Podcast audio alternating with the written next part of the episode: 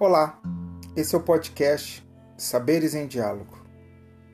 Hoje ouviremos mais um episódio da série Para Gostar de Literatura. Contos e crônicas de autores expressivos de nossa cultura, narrados por Eliana Yunis, professora universitária, especialista em leitura, ensaísta e crítica. Ela fez parte do grupo Morandubetá, de contadores de histórias que percorreu o Brasil, América Latina, países da Europa e África, levando a literatura brasileira.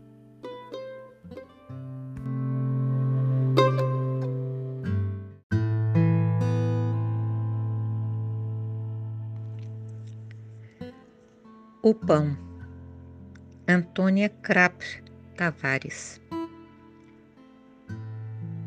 Minha mãe fazia pães suas mãos eram mágicas. Misturava as farinhas de trigo e centeia de aveia e de milho. Misturava o sal, um pouquinho de açúcar. Misturava o fermento, a água morna e óleo. O fermento, a vida do pão, era guardado num potinho, coberto com uma toalhinha protegido cuidadosamente pão precisa do fermento para crescer, tanto quanto o ser humano precisa de amor para crescer. Crescer, viver e ser bom. As mãos de minha mãe, misturando a farinha, eram lindas, luminosas, aquecedoras. Seus olhos, medindo as quantidades dos ingredientes, eram calmos amorosos, e também olhavam para mim, envolvendo-me suavemente, revelando um querer bem intenso. Sua boca rosada, quase sorrindo, falava de bênçãos e dos mistérios do pão. Falava da alegria de fazer o pão que nos alimentava. Falava da gratidão e louvor a Deus por todas as pessoas que ajudaram preparando a terra, plantando a semente, colhendo, moendo o grão, transportando, fazendo com que a farinha chegasse até nós. Trabalhava a massa devagar, terna e carinhosamente.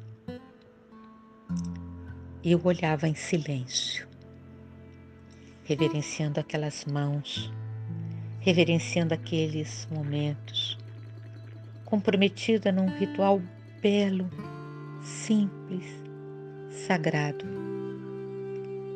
Quietinha eu ficava. Então ela apanhava uma porção da massa, colocava em minhas mãos e eu também fazia o meu pão. E o milagre acontecia. A massa crescia, o pão estava no ponto de assar. O forno já aquecido, preparado com o calor do fogo, energia e força respeitadas para não queimar nem o pão, nem as mãos. E o pão assava. Minha mãe olhava. Já estava crocante, leve e macio. Pronto, no ponto. Por toda a casa emanava o aroma do pão misturado ao perfume das flores do jardim. Meu pai chegava, minhas irmãs chegavam. A refeição era servida o pão ainda quente repartido em fatias generosas cobertas com manteiga, manteiga que derretia, umedecendo os lábios.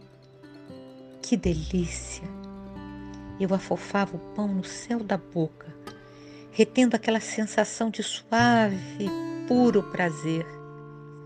Engolia bem devagar, extasiada, experimentando o sabor da vida o sabor da ternura, o sabor do serviço. É por isso que eu gosto tanto, tanto de fazer pão. Até hoje.